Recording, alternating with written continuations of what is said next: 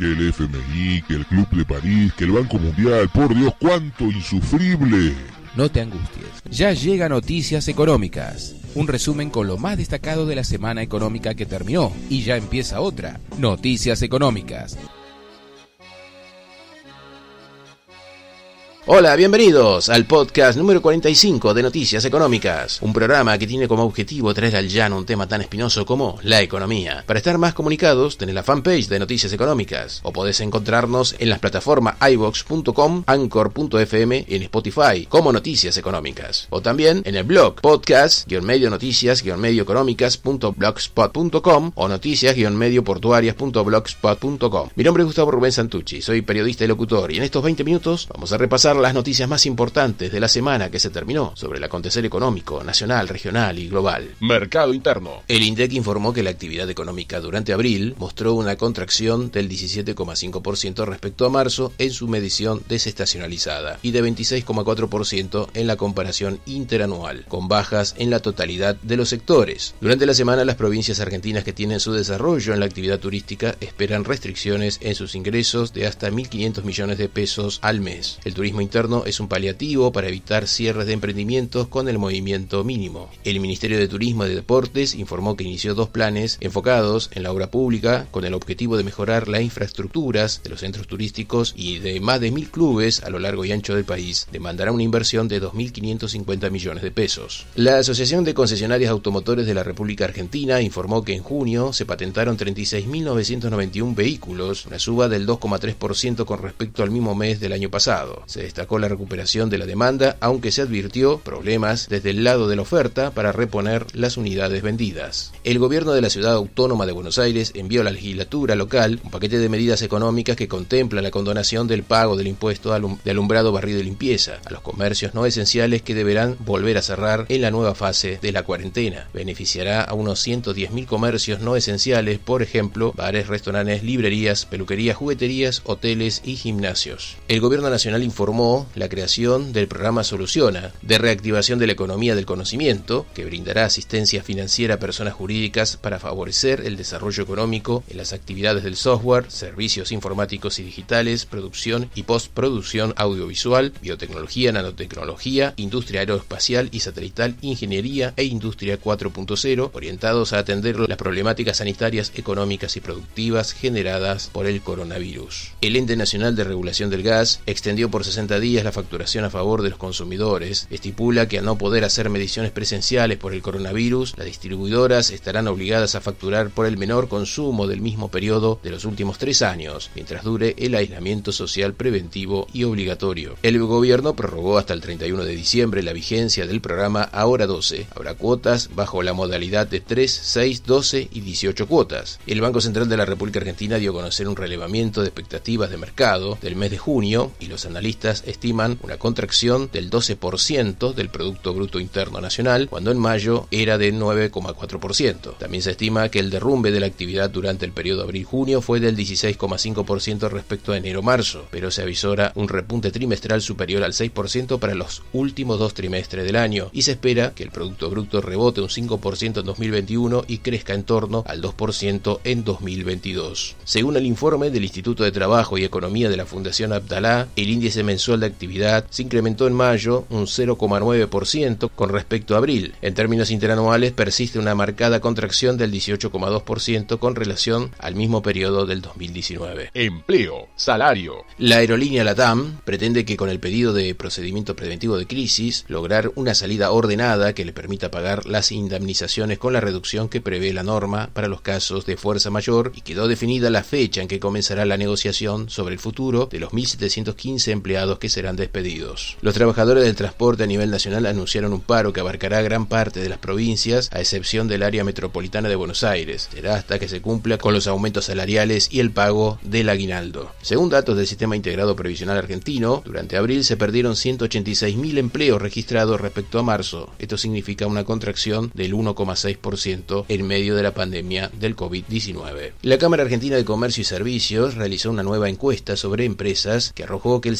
38.8% de las empresas tendrán problemas para abonar el medio aguinaldo, el 49.3% piensa que podrá abonarlo parcialmente o en cuotas, mientras que el 29,5% cree que no podrá pagarlo. El IDEC informó que los salarios crecieron 0,2% en abril y en los primeros cuatro meses el aumento fue del 13,6%, se ubicó por encima de la inflación del periodo que alcanzó el 9,4%. Inflación. El gobierno extendió por 60 días el programa Precios Máximos. Se trata de unos 2.300 productos que representan gran parte de los consumos básicos de las familias del país. Finanzas. El gobierno nacional informó que destinó al paquete de medidas económicas 537.315 millones de pesos, un monto equivalente al 2% del Producto Bruto Interno. Este volumen de dinero solo contabiliza los programas de asistencia hasta el mes de mayo. El grueso de los fondos fueron al ingreso familiar de emergencia, 89.630 millones de pesos, y al pago de salario de los trabajadores del sector privado por 85.000 millones de pesos. El Centro de Economía Política de Argentina difundió un informe en el que advierte una reducción mensual del 14,2% en la caída de los recursos que las provincias obtuvieron en junio por la ley de coparticipación. Provincias como Santa Fe, San Luis, Formosa, Misiones y Córdoba sufrieron contracciones entre el 13,5 y el 15,3%. El Instituto Argentino de Análisis Fiscal informó que la recaudación del Estado Nacional durante junio cayó 16% interanual en términos reales. Significó una desaceleración en comparación con los derrumbes observados en los dos meses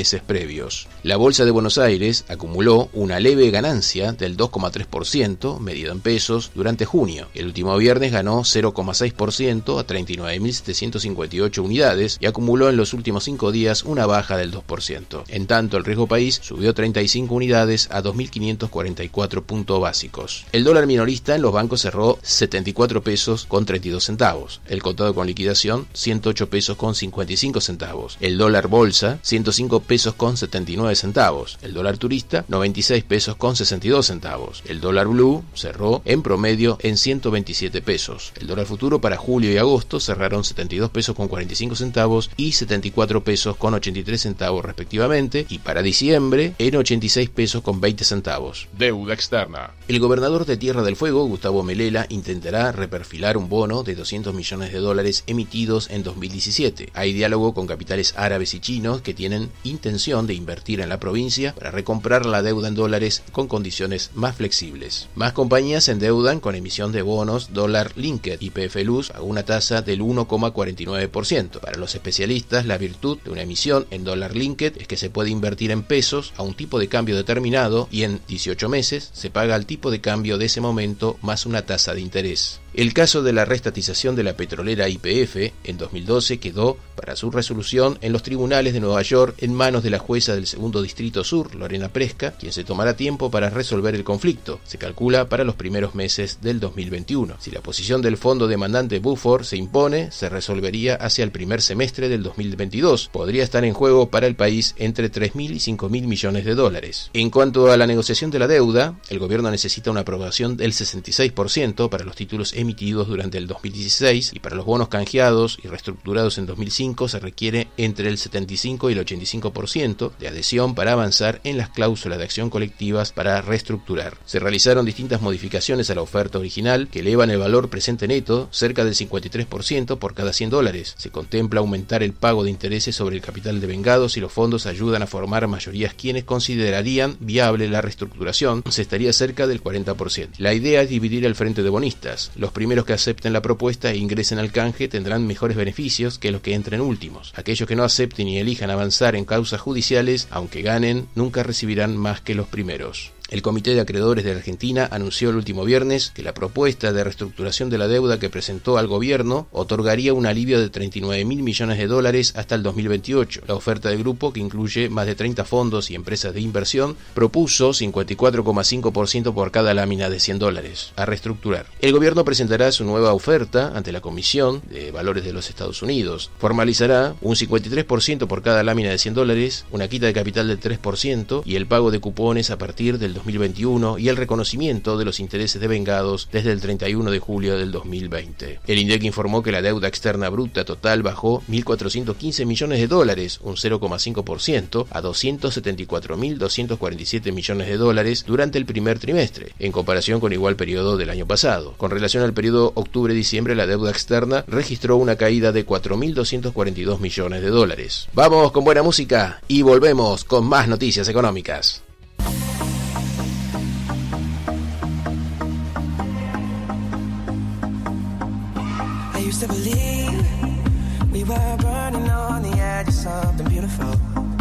Something beautiful. Selling a dream. Smoking mirrors keep us waiting on a miracle. On a miracle. Noticias económicas.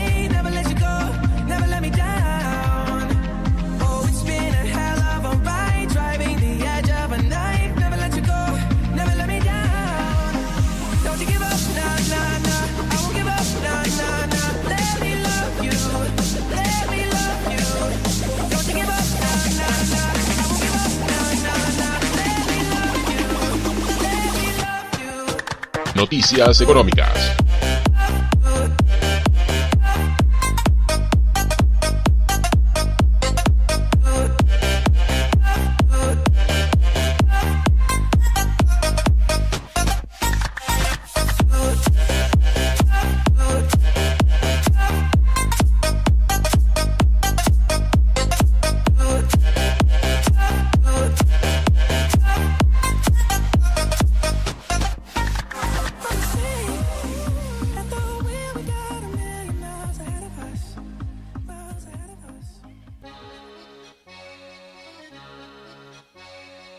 Continuamos en Noticias Económicas y antes de terminar, vamos con las temáticas del dinero electrónico, las noticias internacionales y del comercio exterior. Pero antes, saludos para Valeria Cabrera, Brian Bass, Jimena Sosa, Luciano Sirigliano, de FM La Ciudadana 103.3 y Radio Bicentenario Digital de General Rodríguez, provincia de Buenos Aires, Ernesto Vidarte, Radio City San Miguel, FM San Jorge de Curuzú, Cuatiá, la 106.7, Radio 1 Santa Elena 97.1 de Entre Ríos y Radio Torsalito de la provincia de Salta. Y no te olvides de sintonizar los miércoles en la columna de economía en las mañanas de Bla, en Bla en vivo en el canal de YouTube con Pamela Molina. Dinero electrónico. La cotización del Bitcoin cerró este último viernes en 9.066 dólares, 1% menos que la semana anterior. La empresa Bitso, fundada en 2014 como una plataforma para comprar, vender y usar criptomonedas, presentó en Argentina una nueva app para enviar y recibir pagos en 10 tipos de criptomonedas, destinada a usuarios particulares y pymes. Permite realizar las operaciones a través de un código QR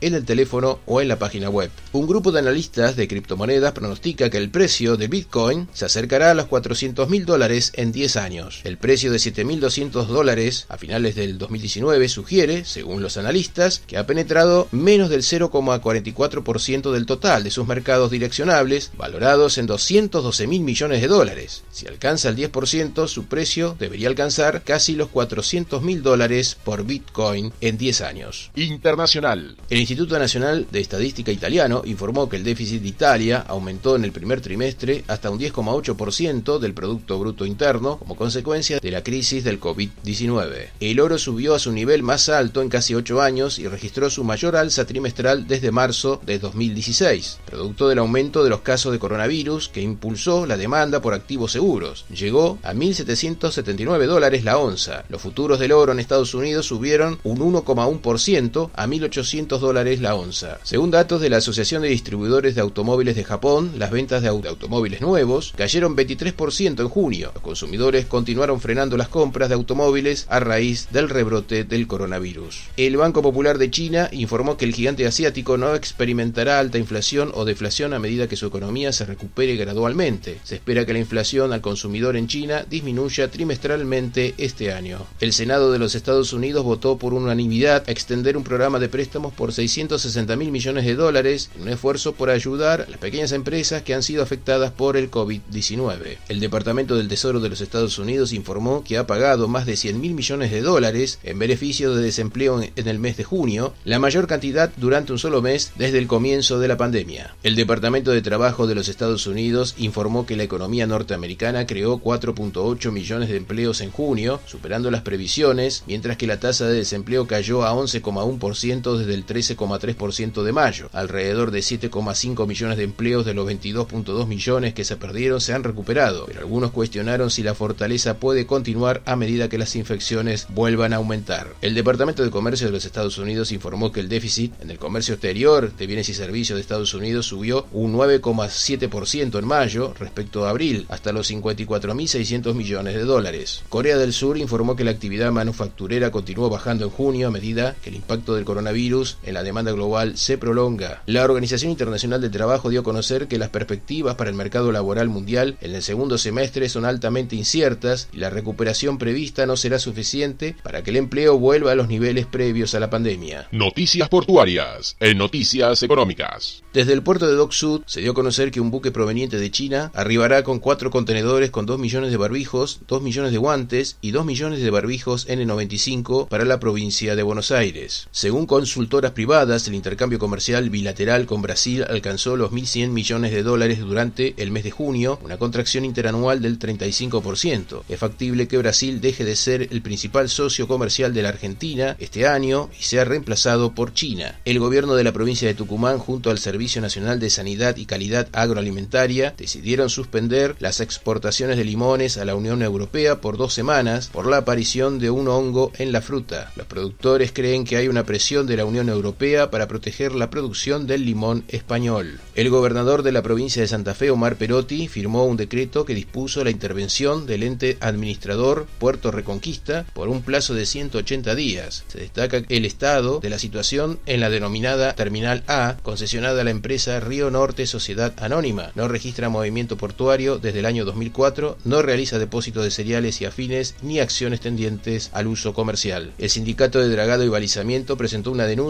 por un encuadramiento sindical del personal a bordo de la draga ALP Catamarca, operada por la empresa Doisfer y contratada por Siglo XXI Construcciones para realizar dragados en Puerto Rosario. La empresa chilena de transporte marítimo, Grupo Transmarco, acordó refinanciar un préstamo de 24,5 millones de dólares. Transmarco ofrece servicio de transporte de cabotaje y alimentos, transporte de peces vivos y servicios portuarios desde sus instalaciones en Puerto Montt y Puerto Natales en el sur de Chile. La naviera Maersk dio conocer un nuevo centro de investigación que será líder en el camino para descarbonizar el transporte marítimo. La industria naviera se ha comprometido a reducir sus emisiones globales de carbono hacia el 2050. La naviera Mediterranean Shipping Company informó que agrega una recalada en el puerto de Pesem en Brasil para cubrir la temporada de exportaciones de melones que se extiende de agosto a febrero, siendo Pesem el último puerto sudamericano cubierto en dirección norte. Los exportadores de melones se beneficiarán de los tiempos de tránsito a los mercados de consumo en América del Norte y en Europa. La naviera Yangmin informó que redujo 51% la emisión de carbono en 2019. Formuló planes para construir una flota ecológica hace una década con el objetivo de mejorar de manera proactiva la eficiencia energética de sus buques y reducir la emisión de gases de efecto invernadero. Implementó 12 proyectos de modificación y optimización de embarcaciones de clase ecológica. La Cámara Naviera Internacional insta a los barcos de todo el mundo a que toquen sus sirenas en puerto a las 12 hora local el 8 de julio. Es para recordar a los gobiernos de la actual crisis de cambio de tripulación. A nivel mundial hay 200.000 trabajadores que han superado sus contratos y actualmente están varados en los barcos. Otros 200.000 están en la costa esperando comenzar sus turnos de servicio. La operadora APM Terminals desarrolló una API que permitirá que los datos se transmitan en cuestión de segundos desde los sistemas operativos de las terminales a los sistemas de gestión de transporte o logística de los clientes. Por ahora están disponibles en las terminales operadas por APM Terminals en los puertos de Los Ángeles por Elizabeth y Móvil. Espera que la herramienta sea incorporada a otras 15 terminales de la cartera global de la operadora. Noticias portuarias en Noticias Económicas. Por ahora nada más. Volvemos la semana que viene con todo el acontecer económico, nacional, regional y, por qué no, global. Nos vamos con buena música. Hasta la próxima.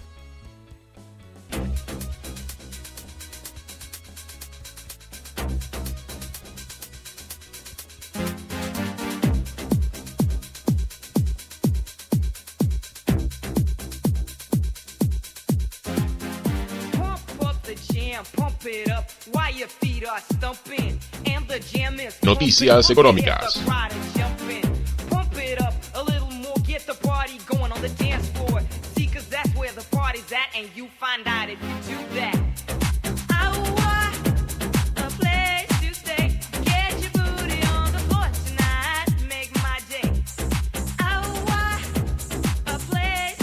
Noticias económicas.